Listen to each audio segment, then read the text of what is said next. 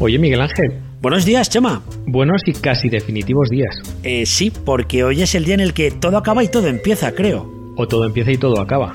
También. Hoy vamos a hablar de filosofía. No, no, filosofía no. Pero casi, ¿eh? Pero no, hoy vamos a ser un poquito prácticos, ¿no? Mega prácticos y a la vez eh, haciendo recomendaciones de lo último, ultimísimo.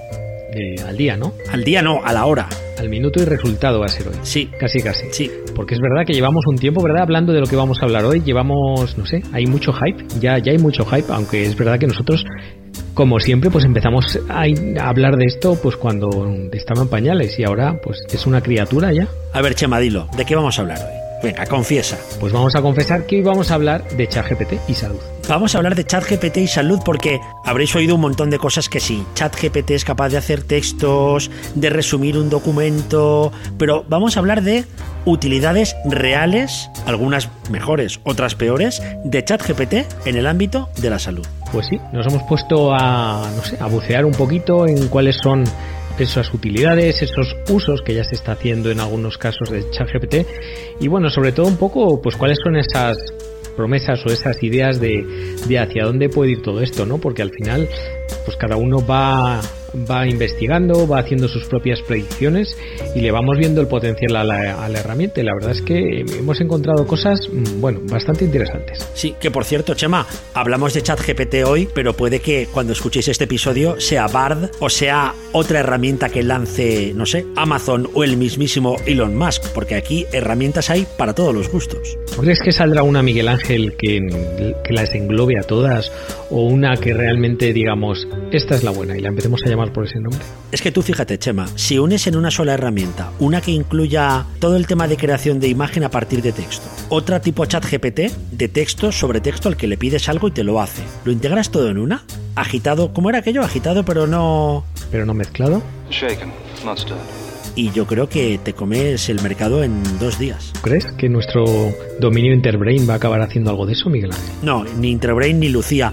Por cierto, lo de Lucía hay que hablarlo otro día. ¿eh? que nos están robando el nombre demasiadas empresas. Pues sí, como se nota que, bueno, le vieron el potencial a Lucía y al final, pues, no sé, nos la han clonado Miguel Ángel. Por cierto, te voy a decir que hoy el episodio tiene un número mágico, ¿eh? Fíjate que estaba pensando, a ver Chema que me saca del 224. Miguel Ángel, todo cuadra, porque 2 y 2 son 4 y este es el episodio 224 de Conectando Puntos.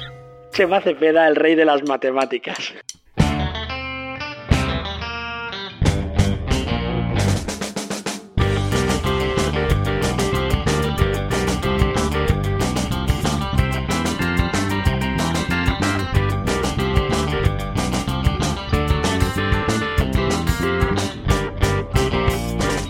Miguel Ángel, no me dirás que no está bien tirada. Súper bien tirada. O sea, yo pensaba que ibas a decirme, no, el número mágico está detrás de esto, 22 menos 4 más 5, las letras que suma ChatGPT en el alfabeto cirílico. No sé, algo así, Chema. Hombre, Miguel Ángel, ya sabes que lo simple es lo efectivo y lo que realmente funciona. Los simples somos los efectivos. Efectivamente. Bueno, conectantes, bienvenidos al episodio 224, 224, como decía Chema, hace nada. Somos Chema Cepeda, Miguel Ángel Máñez, esto es, iba a decir, esto es ChatGPT. No, esto es Conectando Puntos, el podcast que lleva desde 2018. Ha llovido ya, ¿eh? Han llovido unas cuantas días desde entonces. Conectando el mundo de la tecnología, la inteligencia artificial, el transhumanismo, la salud y todo lo que queráis, porque aquí intentamos ser siempre, si no los primeros que lo comentan, los primeros que lo explican, que creo que es muy importante. Pues sí, hay que intentar aterrizar cosas porque la verdad es que nos bombardean todos los días pues con nuevas herramientas, nuevas tecnologías, nos empiezan a hablar de lenguajes generativos, de grandes lenguajes de, de texto, nos empiezan a hablar de deep learning, de blockchain, no, es que hemos traído toda la tecnología, Miguel Ángel, al podcast. Pero hoy vamos a hablar, como hemos dicho, desde una visión muy práctica de ChatGPT. Bueno, lo vamos a intentar, Miguel Ángel, porque práctico, práctico, sí que, sí que hemos encontrado cosas realmente utilidades, pero bueno, también hay que hablar un poco de hacia dónde va esto, ¿no? Y hacia dónde se va a desarrollar todo esto, porque es verdad que hemos visto eh, muchas herramientas, pero la mayoría son predicciones. Exactamente, además, no olvidemos que como buena herramienta en el ámbito de la salud, lo primero que hemos hecho es ir a la evidencia. Hemos ido a revistas, hemos ido a servidores de preprints como puede ser MedArchive y sí que es cierto que la mayoría de los artículos son o divertimentos del tipo voy a ver si ChatGPT aprueba un examen para el MIR o voy a ver si resuelve un caso clínico de mi facultad. Y también hay comentarios así más generales sobre cuál es el impacto del futuro de ChatGPT. Esto es bastante habitual en la evidencia. Pues sí, porque evidencia, evidencia, pues es que realmente no ha dado tiempo a sacar nada, porque estamos hablando de una tecnología que lleva con nosotros pues semanas, eh, podríamos decir meses, pero realmente eh, estamos viendo muchas cosas y todavía, claro, no hay nada en el mercado específico, a lo mejor para el ámbito de la salud, aunque ya empiezan a salir ciertas cosas. Has hablado antes de Lucía y de algunas empresas que empiezan a intentar, bueno, pues tomar posiciones eh, en este ámbito. Entiendo que otras que también estaban utilizando ya tecnologías como la inteligencia artificial en el ámbito de la salud, pues empiezan también a incorporar todos estos modelos de lenguaje, porque como vamos a ver, pueden eh, ayudar mucho a, bueno, a desarrollar su modelo de negocio, pero tecnologías como tal, mm, bueno, pues realmente no hemos visto nada, nada, nada concreto, ¿o sí? O sí, porque todo lo que hemos encontrado, hemos dicho, vamos a agruparlo por temáticas y vamos a comentarlo con todas las cautelas y prudencias del mundo, dado que son proyectos muy incipientes, proyectos que llevan un mes o dos meses encima de la mesa. Sí, sí es un proyecto que tenemos, pero para el futuro y que hay que ir testando, evaluando, monitorizando y por supuesto en el caso de que funcionen bien, utilizando. Y lo primero es algo que, bueno, Chema, a mí creo que si funciona bien, porque solo hemos hecho un par de pruebas, esto puede romper esquemas. ¿eh? Pues sí, porque es una herramienta, bueno, que, ha tenido mucha repercusión, ¿verdad? Estas últimas semanas eh, en redes. Creo que Elena Plaza hizo también un, un vídeo sobre ella. Eh, en este caso hablamos de SciSpace, que es eh, una herramienta de typeset.io, que esa es la página donde tenéis que ir a buscarla. Por cierto, que os dejaremos todos los enlaces, como siempre, en Conectando Puntos. Todo apuntadito. Y bueno, pues es una herramienta que está muy bien porque al final nos ayuda, bueno, pues a entender la, la, ciencia, ¿no? Así es, a entender la ciencia porque lo que haces es subir un archivo, un PDF, un artículo, o incluso creo que puedes buscarlo poniéndole el DOI, la aplicación te permite marcar una gráfica, una fórmula o una tabla y lo que hace es explicarte qué significa esa tabla. Pues en esta tabla se puede ver cómo eh, la media, que son 4,2, tiene una relación directa con la desviación típica y la varianza, teniendo en cuenta que se ha utilizado el estadístico tal, ese tipo de cosas. Te las explica y te ayuda a entender esa gráfica o esa, eh, o esa tabla que viene a decir en el contexto del artículo en cuestión. Por lo tanto, te ayuda a entender ciencia. Y no solo eso, porque además, bueno, pues te, tiene otras opciones, te, te, propone una serie de preguntas que le puedes hacer, por ejemplo, que te explique un astraz de ese artículo en dos líneas, o que te explique cuáles son las principales contribuciones de, de ese paper, o bueno, pues que te haga un, resumen o que te explique cuáles han sido los métodos que han utilizado. Y algo muy interesante es, por ejemplo, que te explique los resultados o las propias eh, conclusiones. Miguel Ángel, te voy a decir que he subido un artículo muy, muy actual para hacer una prueba. En mi caso he subido uno de publicado en octubre, en octubre de 1950. ¡Wow! Que era el artículo de un tal Alan Turing. ¡Anda! En el que hablaba de su famoso test, el test de Turing. ¿Y qué tal? Pues la verdad es que muy bien, porque me ha explicado, mm, bueno, no solo de qué, de qué se trataba el artículo, sino que la propia inteligencia artificial, pues me ha dicho que realmente eh, ese artículo, bueno, pues propone esa pregunta principal de si las máquinas eh, o no, pues pueden llegar a tener un cierto grado de inteligencia y además que me dice, eh, en este caso, que este artículo luego ha tenido una gran repercusión porque a partir de él se, bueno, pues se han desarrollado muchas teorías, se han escrito eh, muchos artículos y que incluso pues hoy en día, gracias a estas herramientas, pues se está teniendo todavía una relevancia, una relevancia mayor. Fíjate que estaba pensando en temas de plagio, pero no plagio de texto, sino plagio de ideas, que cuando leas un artículo llegará un día en el que la inteligencia artificial te podrá decir, esta idea o esta clasificación que propone este artículo ya la dijo hace 35 años otro autor. Se tenía que decir y se dijo. Sí, estaba pensando yo también en la música, ¿verdad? Muchas veces eh, una canción te dicen, pues esta se parece mucho a esta otra. Pues no tardará en salir una inteligencia artificial también que, que te diga a cuántas canciones se parece una canción nueva que acabe de salir, ¿no? Queda poco, queda poco. Queda muy poquito, sí. Si no está ya, que igual ya está y no lo hemos contado, Miguel. Pasamos a otro bloque. Este es un bloque de los potentes, el que viene ahora, Chema. ¿eh? Y es la utilidad de ChatGPT y otras inteligencias artificiales similares como chatbot, sobre todo con pacientes. Y aquí empezamos con las comillas y con las precauciones. Aquí ponemos todas las comillas y todas las precauciones porque claro, estamos hablando de asistentes conversacionales pues capaces de responder a dudas de salud de pacientes. Asistentes que además tienen a una organización en este caso detrás, ¿no? Con lo cual pues el, digamos que la reputación de esa organización también está un poquito en juego y hablamos de modelos de lenguaje que en ocasiones pues a veces mm, se equivocan, ¿no? Y a veces alucinan y claro, no quieres como organización ni como profesional pues lanzar un, un asistente de este tipo que realmente falle. Y hay tres cosas que no podemos olvidar. Una, ChatGPT es muy buena redactando. De hecho, lo vamos a comentar en varios de los bloques que tenemos preparados. Redacta muy bien. Tú la lees y dices, oye, qué claro me lo ha explicado. Lo que ocurre es que desde el punto de vista técnico a veces falla. ¿Por qué falla a veces? Porque si no encuentra la respuesta, ¿qué es lo que hace Chema? Pues iba a decir que alucina, pero en realidad confabula, es decir, lo que hace es rellenar ese hueco en su sistema, pues con un dato que realmente te lo cuela como verdadero y que en muchas ocasiones te lo crees. Exactamente, y partiendo desde la perspectiva de que toda herramienta de salud tiene que ser segura, es decir, no puede generar daño al paciente, pues tenemos un problema cuando utilicemos este tipo de herramientas de inteligencia artificial como chatbots con pacientes, porque eh, le puede dar una respuesta falsa. Pues sí, pero bueno, ya hay algunos experimentos en marcha, porque en cuanto salen estas herramientas, pues ya la gente eh, lo empiezan lo empiezan a probar, ¿no? Y por ejemplo, a mí me resulta curioso eh, un estudio en el que bueno, pues han comparado la exactitud de la información sobre el cáncer que da ChatGPT con las de las respuestas del Instituto Nacional del Cáncer en cuanto a una serie de preguntas y mitos habituales sobre sobre el cáncer.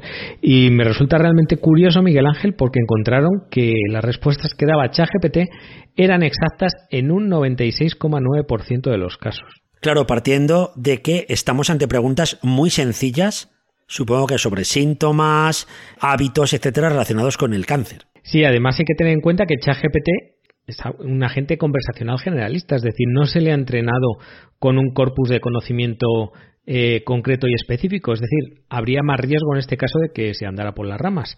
Y aún así, bueno, pues parece parece que ha acertado. Chema, esto me recuerda a una cosa que decías hace ya unas semanas y era que ojalá pudiéramos vitaminar a ChatGPT. Pues sí, ojalá le podamos, no sé, perfilar un poquito y, y realmente ver si consiguiendo, bueno, pues alimentarle Acuérdate que siempre decimos eso de que los algoritmos, y en este caso las IAS, también somos o son lo que comemos. Sí. Y en este caso, pues comen, comen información y bueno, pues si pudiéramos entrenarle con cierto tipo de información eh, de calidad y bueno, pues con una serie de modelos que realmente sean capaces de ajustar y de minimizar ese fallo y ese error, pues aquí podríamos tener eh, cosas muy muy interesantes. Fíjate que yo estaba viendo la utilidad de ChatGPT como un chatbot sobre temas administrativos o logísticos para pacientes, lo que llaman una ayuda en la navegación un paciente que quiere cambiar de especialista, un paciente que le pregunta en la web de un hospital cómo llegar al hospital, el horario, qué tiene que hacer para darse de alta en tal plataforma. Yo creo que para todo eso sí que sería una ayuda súper útil. Sí, de hecho los chatbots tradicionales que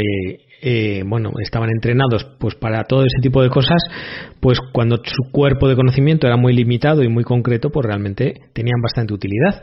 Veremos a ver si no acabamos pidiéndole a Alexa que nos pida consulta con nuestro profesional sanitario y sea ella la que se encargue a través de una conversación de hablar con nuestro centro de salud o de interactuar con esos sistemas de información.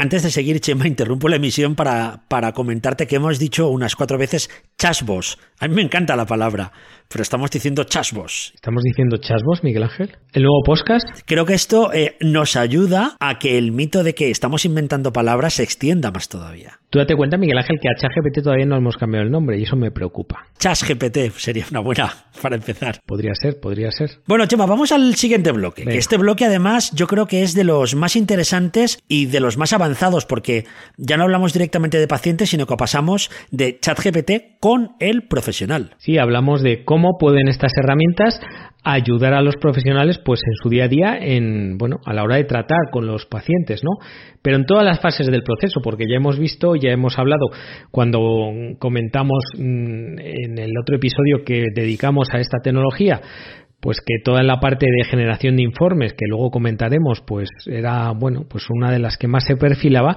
eh, a la hora de utilizar de a, la hora de hacer uso clínico pero es que la ayuda diagnóstica es otro de los grandes caballos eh, de batalla donde la inteligencia artificial pues está atacando por distintos frentes. Y al final casi todos los artículos que hemos visto concluyen de la misma forma todas o la práctica totalidad de las sugerencias que hace ChatGPT, hay que aceptarlas, pero con una revisión previa o incluso modificándolas o completándolas. Pero es cierto que en la mayoría de los estudios sí que se comenta que ChatGPT a veces te ayuda a pensar de una forma casi creativa o alternativa y a darle la vuelta a la situación que habitualmente no es útil, pero en otras ocasiones sí que puede ser útil y que por lo tanto permite eh, muchas veces un enfoque diferente del, del, caso o de la forma de abordar el caso. ¿Tú crees que cuando le preguntaban a preguntaban a House mm, tenía un chat GPT que le decía esto es lupus seguro? Hombre, claro, siempre. Yo estoy convencido. Pues sí, Miguel Ángel, porque de la misma manera que ChatGPT nos ayuda a ser muy creativos a la hora de, no sé, de generar nuevas ideas o de enfrentarnos a ese folio en blanco, pues pidiéndole que nos arranque eh, un texto sobre un tema concreto, a la hora de, por ejemplo, diagnosticar pacientes, pues puede ser un buen aliado para proponer ideas sobre, eh, a partir de una serie de síntomas o a partir de, bueno, pues de un informe, eh, pues generar pues unas propuestas, ¿no? Pues sí, hay un estudio muy reciente en el cual se utilizaron una especie de resúmenes de historias clínicas en imágenes, como una viñeta, que tenían eh, varios casos clínicos y se le dieron a dos modelos de inteligencia artificial, ChatGPT y uno llamado Foresight GPT del King's College de Londres. Lo que se pedía era, por un lado, evaluar si el pronóstico que daban, los datos que proporcionaba la inteligencia artificial eran relevantes y también si faltaba algún diagnóstico o algún comentario crucial. Y ojo porque el rendimiento fue alto, pero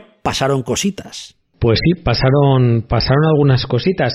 La primera cosita que pasó fue que Foresight, que era, bueno, pues un modelo, mm, digamos, más, más entrenado, como has dicho. Más clínico, sí. Más clínico, pues efectivamente fue ligeramente superior, tampoco mucho, pero ligeramente superior eh, a ChatGPT a la hora de, bueno, de proponer eh, diagnóstico. Pero eh, los médicos que hicieron la evaluación informaron que en un 60% de los casos, pues la, de las respuestas de ChatGPT, pues faltaba uno o más diagnósticos cruciales, es decir, se había omitido diagnósticos importantes. Eso sí, seguro que con un texto precioso. Por supuesto, ya sabes que ChatGPT otra cosa no, pero hablar es muy educado. Por eso lo que decíamos que ojalá tuviéramos la posibilidad de integrar la API de ChatGPT con bases de datos de salud, con protocolos, guías de práctica clínica, etcétera. Que yo creo que al ritmo que vamos, Chema, un par de años y esto está en la calle, o puede que un año, ¿eh? Yo creo que sí, aunque bueno, siempre decimos que hay muchas comillas, muchos peros. Eh, hay que ver con qué datos entrenamos a estos modelos. Son datos clínicos de pacientes reales, cómo tratamos estos datos, porque acuérdate que estas herramientas funcionan mejor cuanto mayor volumen de datos reciben. Efectivamente. Entonces, veremos a ver qué datos reciben y cómo se entrenan. Otra de las cosas que descubrieron, entre comillas, en este artículo es que la, inteligencia artificial, por supuesto, tenía sus sesgos clínicos, es decir, por ejemplo, una capa de, en un escenario de, de elección de analgesia para el dolor torácico, pues tanto ChatGPT como Foresight ofrecían un tratamiento analgésico más débil, en este caso al paciente negro, pues debido a que la evidencia anterior pues había esas disparidades eh, a la hora de prescribir analgésicos. Y este algoritmo pues también las asumía y también las reflejaba en sus, en sus resultados más que descubrir que había sesgos, digamos que lo confirmaron porque es que esto se veía venir. Pero lo más llamativo, y que todos los artículos lo confirman, son las famosas alucinaciones, invenciones, confabulaciones que decía Chema, y es que estas inteligencias artificiales cuando no tienen respuesta ofrecen o un resultado absurdo, es decir, algo que con poco que sepa sabes que no tiene sentido, o algo que se inventan, incluso como comentaba antes Chema, inventándose referencias, inventando autores, etcétera, etcétera que es algo que ya hemos comentado infinidad de ocasiones, yo creo que desde el principio de, de ChatGPT, que se inventaba artículos, pero así como, ala, vamos a inventarnos una revisión sistemática, marchando como esta, Miguel Ángel. Además, algo que ya hemos comentado también en otras ocasiones, mira que no hemos hablado tanto de ChatGPT, pero lo hemos comentado, hablábamos, ¿te acuerdas de la falsa empatía que producían estas herramientas? Es decir, esa, esa esa forma que tiene las inteligencias artificiales de contarte las cosas, esa, esa confianza, esa intimidad que generan, porque parece que te están hablando como si te conocieran de toda la vida, hacen que esa interacción humano-ordenador pueda verse alterada hasta tal punto que los usuarios pues lleguen a pensar que estos agentes son humanos eh, y le den un nivel de confianza que no deberían tener. Y vamos a saltar a otro bloque, y es la posibilidad de ChatGPT de generar informes a partir del análisis de imágenes, como pueden ser las radiografías, pero también informes a partir de textos o incluso de voz. Y creo que esto integra un montón de temas que hemos comentado en varios episodios de, Conectando Puntos. Lo primero es que ya sabemos que hay sistemas que utilizan las imágenes radiológicas para localizar diagnósticos y hacer propuestas de tratamiento. De esto hay bastante chema por ahí. Sí, hemos hablado ya de, algunos y era uno de los usos clásicos, por decir, podríamos decir clásico cuando hablamos de inteligencia artificial. Sí. O, me estoy aventurando no, clásico, clásico. Vale. Pues cuando hablábamos de sistemas de inteligencia artificial clásicos, ya hablábamos de, bueno, pues de herramientas capaces de, bueno, de superar eh, a los profesionales en ciertos campos o en ciertas tareas muy concretas, como podía ser pues a la hora de diagnosticar un cáncer, eh, a la hora de identificar una lesión de melanoma, bueno, pues las distintas herramientas que hemos que hemos ido comentando, pero claro, con estas herramientas, si le sumas toda la parte o el potencial que tienen estos sistemas de modelos de lenguaje, pues al final son capaces no solo de identificar eh, o clasificar hallazgos radiológicos o detectar distintas lesiones sospechosas de cáncer, sino que son capaces de elaborar un informe con todo ello y contárselo al clínico. Y no solo contárselo al clínico, sino incluso incluirlo dentro de la historia clínica con la validación del profesional y ponerlo dentro del informe que se le puede dar al paciente. Todo ello con el visto bueno previo de, de, un profesional. Por lo tanto, unimos el software de clasificación y detección de lesiones sospechosas de cáncer, por ejemplo, con una inteligencia artificial que es capaz de redactar un informe con propuestas en base a esa sospecha de lesiones que ha encontrado también la inteligencia artificial. Sí, hemos visto hay algunos ejemplos que pueden ser interesantes. Por ejemplo, imagínate eh, una inteligencia artificial capaz de, bueno, de analizar una radiografía eh, de, de, tórax y, por ejemplo, pues detectar una neumonía bacteriana y bueno, pues no solo eso, sino sugerir el uso de antibióticos, porque podría ser el caso en función del tipo de paciente, y generar un informe con todo ello que quede asentado en la historia clínica del paciente y bueno, pues que le llegue al, al profesional que ha pedido la radiografía para con todo ello, bueno, pues que tome una serie de decisiones apoyado en todas esas evidencias. Es alucinante, ¿eh? De hecho, has puesto aquí un, un tuit de, de Eric Topol, con algo de información de un, de un software que precisamente hace eso y es parece magia, parece magia. Sí, porque esto de Topol además es que me parece alucinante porque al final lo que han hecho es entrenar a una inteligencia artificial en el reconocimiento de imágenes y generación de texto. Por cierto, lo han hecho en menos de 24 horas, es decir, eh, lo han hecho ultra rápido. Y lo curioso del, del caso es que tú le puedes subir una radiografía y le puedes preguntar al modelo sobre cosas de esa radiografía. Es decir, dime qué ves aquí, eh, tiene algún dispositivo implantado este paciente, qué se ve en la imagen, y, vas viendo, eh, os dejaremos también esta imagen para que la veáis en las notas del programa, pero vais viendo cómo la inteligencia artificial pues va contestando ¿no? a todas estas preguntas. Y si hablamos de generar informes, creo que fue hace tres o cuatro episodios que Chema estuvo comentando la posibilidad de generar resúmenes de historias clínicas o resúmenes adaptados al, al lenguaje que habla el paciente de toda la información clínica. Creo, Chema, que además le pegaste textos de un informe de alta y ChatGPT generó un resumen adaptado, digamos, a, a mi madre, por ejemplo. Sí, tú le puedes meter cualquier tipo de informe. Yo en este caso cogí uno que había encontrado por internet, eh, se lo metí y no solo me lo resumió, sino que le podías hacer preguntas sobre cosas que podrías no entender porque a lo mejor venía en una jerga eh, médica que no, que no entendías, le podías preguntar sobre eso y bueno, pues te explicaba, te explicaba cosas y la verdad es que era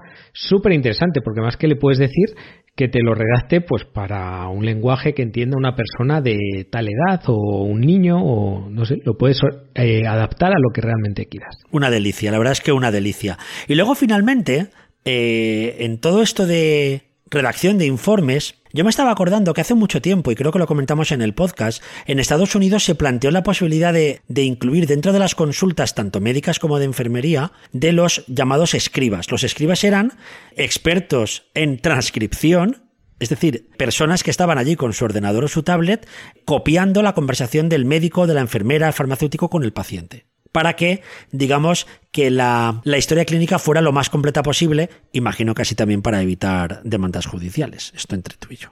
Vale, ahí queda. Y de hecho aquí también tuvimos hablando al director de Vocali, no sé si te acuerdas, Chema. Sí, tuvimos esa ventana en la que nos estuvo contando cómo se utilizaban estas herramientas de reconocimiento de voz a la hora, bueno, pues de captar eh, toda esa información. Claro, pero si unimos una herramienta que capta la voz, sabe diferenciar la voz del médico, del, del enfermero, de la del paciente, pero que es que además es capaz de identificar los puntos clave, crear un resumen en el formato que el médico prefiera, etcétera, tendríamos un copiloto perfecto para la consulta. Sí, y ahí has tocado la palabra mágica, Miguel Ángel, porque esta palabra copiloto yo creo que es lo que define muy bien pues todas estas herramientas en el uso clínico. Al final, bueno, son tecnologías que realmente ayudan a los profesionales y como bien decías antes, al final es el profesional el que tiene que validar toda esa información que ha recogido la, en este caso, la inteligencia artificial, eh, realmente pues decir que ok o no, o modificar algún dato, pero es que claro, esto te facilita muchísimo el, el trabajo a la hora, bueno, pues de generar y emitir esos informes o escribirla en la historia clínica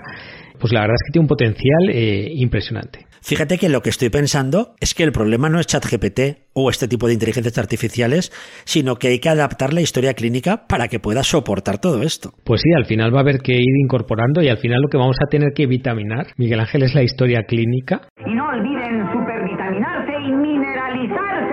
para que sea capaz de, bueno, pues de albergar todo esto. Pero imagínate que, no sé, vas a tu profesional sanitario, le cuentas, bueno, tu problema de salud y él realmente no está tomando notas, sino que simplemente te está escuchando y cuando tú te vas, pues valida lo que la inteligencia artificial ha considerado relevante dentro de la conversación. Es más, eh, yo creo que a la hora de que los propios pacientes puedan acceder a sus datos de salud y puedan preguntar eh, sobre sus historias clínicas dentro de las famosas carpetas eh, de paciente que, tantos servicios están desplegando, pues yo, yo le veo ahí un potencial muy, muy interesante también. Pues sí, y vamos a seguir porque si no esto se nos va a hacer eterno, porque es un tema que nos encanta, es un tema que intentamos estar a la penúltima, porque a la última es prácticamente, a la, a la última está solo Juanjo Beunza, ¿no? Sí, a la última Juanjo y, y ya. Ayuda en la escritura de textos científicos. Oh, Dios mío. Y no hablamos de plagio. No, no, no, no. Hablamos de, de, ayuda de verdad, lo que hemos dicho, de un copiloto. Sí, imagínate la capacidad de que una inteligencia artificial te haga la introducción a un artículo o que te revise la bibliografía sobre un tema y te lance las 10, 20 referencias con la que puedes empezar y a partir de ahí pues puedas tú desarrollar tu, tu propio artículo. Es decir, lo que antes hacíamos tardábamos muchas horas porque al final hacer una revisión exhaustiva sobre un tema pues te podía eh, llevar horas, pues con estas herramientas realmente yo creo que nos van a facilitar bastante a la hora de investigar. Uno de los problemas podría ser qué ocurre con la autoría de los artículos. Claro, mira, y es una de las cosas que salió el otro día en la jornada de, de Bibliomás Salud eh, y este tema salió, salió a la palestra. ¿Qué pasa si usas ChatGPT a la hora de, de, investigar y le preguntas a una herramienta de inteligencia artificial? ¿Sería el equivalente a, yo que sé, hace 15 años usar Google?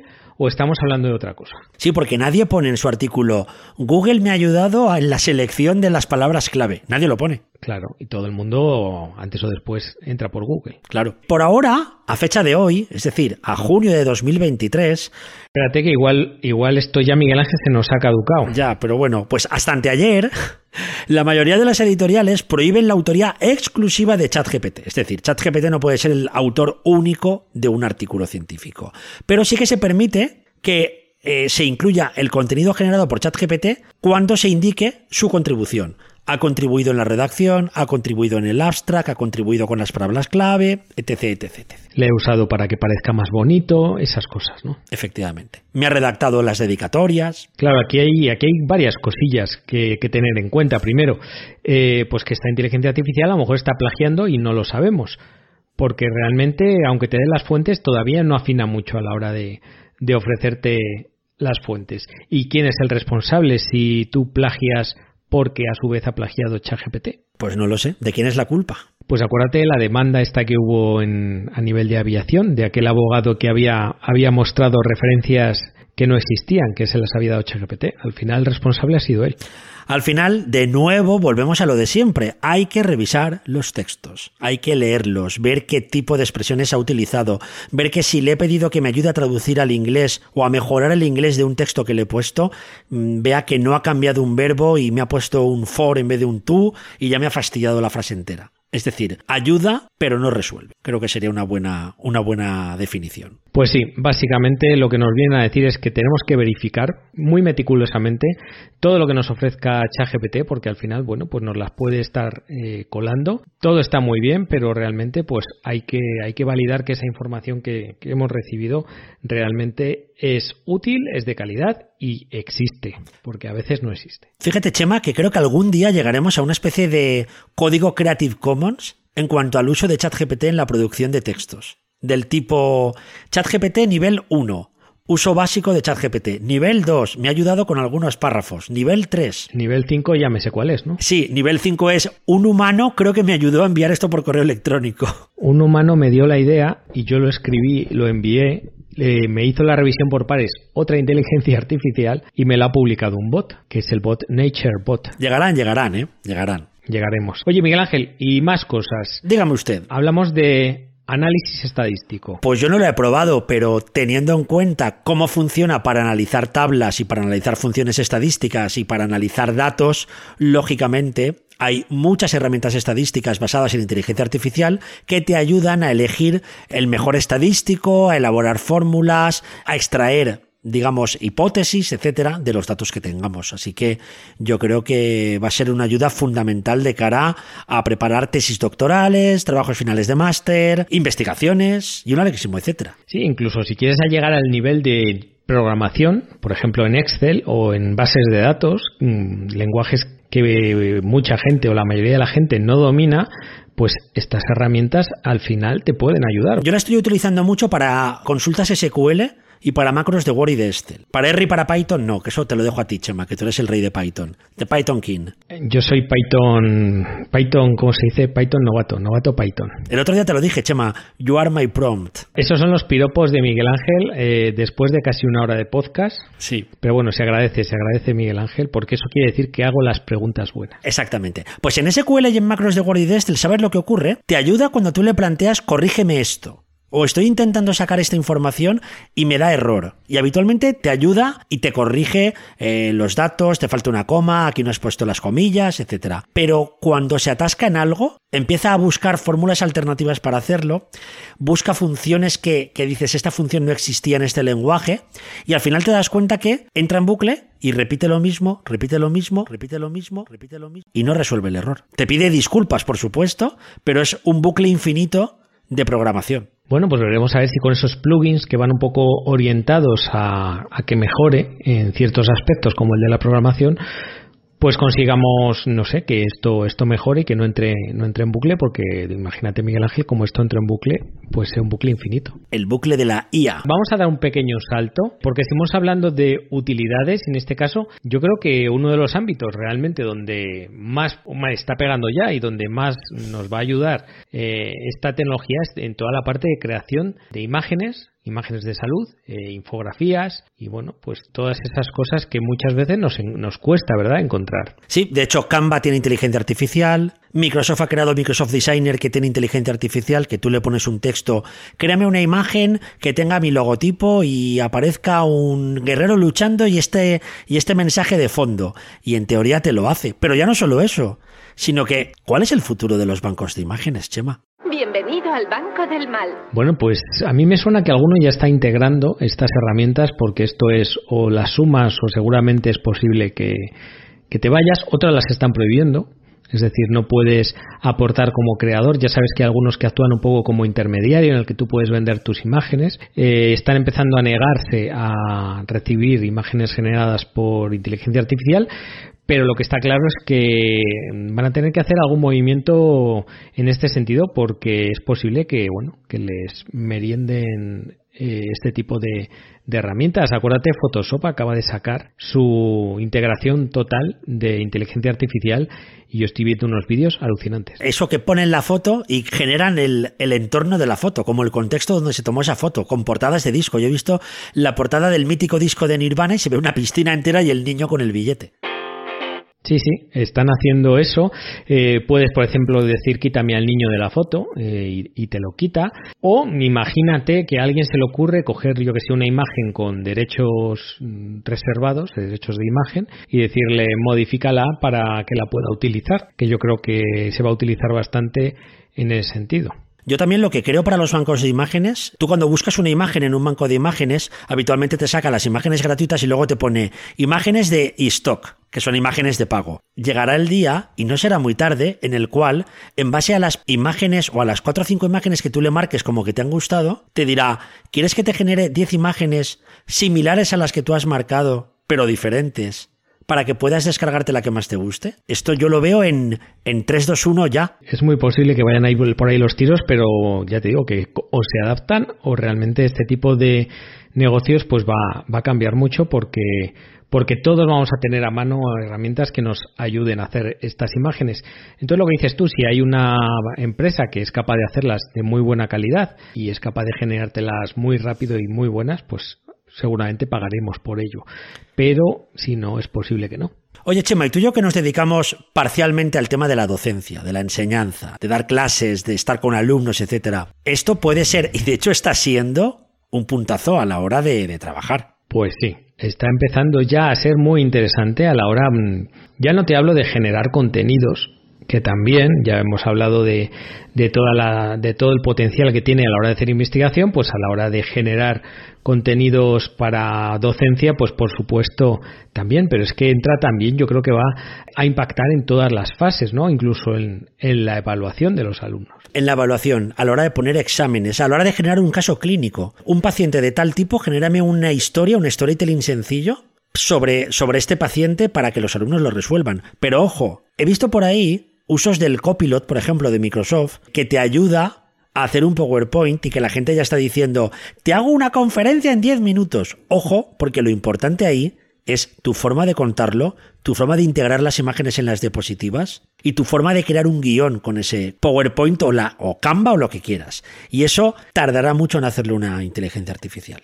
Eso también os lo decimos, ¿eh? porque eh, coger un texto, subirlo, sácame los 10 puntos más importantes, llame un PowerPoint, te acaba generando un PowerPoint muy básico. Así que ojo para que lo utilizamos porque cuando quieres llegar a un nivel de excelencia, quizás hace falta que, que curres. Fíjate que yo aquí lo veo muy interesante, por ejemplo, y a la hora de hacer diapositivas, para cuando una vez que tienes hecha tú tu presentación, pues le puedas decir, mejórame un poco el diseño de esta presentación, dale una uniformidad de colores, es decir, dale una continuidad a, a, esta, a esta presentación. Ahí sí que le veo, le veo interesante, pero sí que es verdad que lo que es la generación de ideas, la forma de comunicar y todo eso, pues no creo que haya inteligencia artificial que de momento y en mucho tiempo nos vaya, nos vaya a sustituir. Pero bueno, habrá que ver si Lucía no lo hace mejor, Miguel.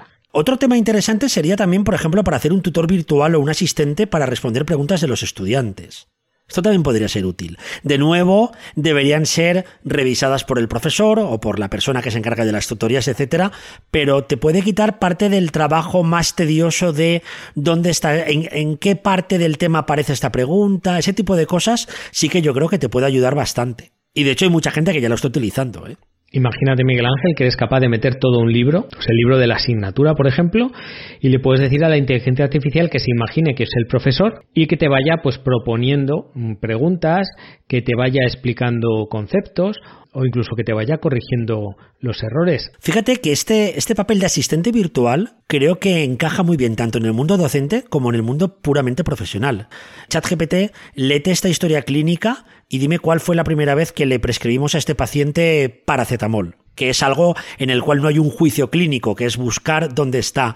O dime en qué parte de este informe de 20 páginas del neumólogo aparece esta información. O en qué parte del libro de medicina interna o del libro de Chema de Administración de Medicamentos encuentro qué hacer con la heparina. Para esa búsqueda rápida, para esa conexión, es que al final ChatGPT tiene que conectar puntos. Y ese papel de asistente virtual que ayuda a conectar creo que es fundamental y puede que sea de lo más seguro que puede hacer ChatGPT. Yo creo, Miguel Ángel, que ahí le has dado en, en una de las claves o por lo menos en algo que los profesionales, pues cuando trabajamos, mm, pues querríamos tener, ¿no? Un asistente que cuando llegaras, yo que sé, al domicilio de un paciente, te dijera las cuatro cosas más importantes sobre la salud de ese paciente, sobre sus antecedentes, que te mostrara las pruebas clínicas más recientes, cuando ha estado ingresado por última vez, pues toda esa información que muchas veces tienes que andar buscando y que una, un asistente de este tipo, pues te podría dar en 20 segundos y con ese contexto, pues ya podrías pues no sé, enfocar el caso, trabajar de, de, otra manera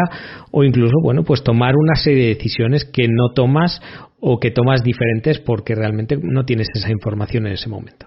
Sí, al final esto es de ver qué tareas, digamos que tediosas o rutinarias se pueden delegar en ChatGPT y qué tareas en las que el profesional aporta valor tienes que quedarte para ti. Pues yo creo, Miguel Ángel, que es un resumen perfecto al episodio de hoy. Sí, estoy muy orgulloso de haberte ayudado, Chema Cepeda.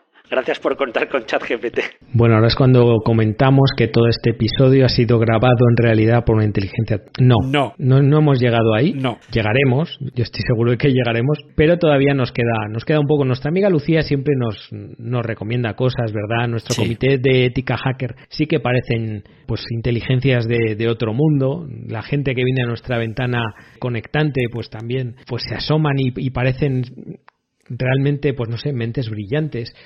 Pero, pero, pero todavía nos queda mucho, Miguel Ángel. Sí, nos queda mucho, pero nos queda poco para irnos, Chema, porque esto se acaba ya, en, en un minuto. Que esta gente tiene el chat GPT en lejía, Miguel Ángel. ¿Aguantará la lejía ChatGPT? Pues le podemos preguntar. Pero será después de la publicidad. Bueno, Miguel Ángel, bueno, conectantes, que ha sido un placer estar eh, otro día más, otra quincena más con, con vosotros. Ya sabéis que tenéis en las notas del programa todos los enlaces.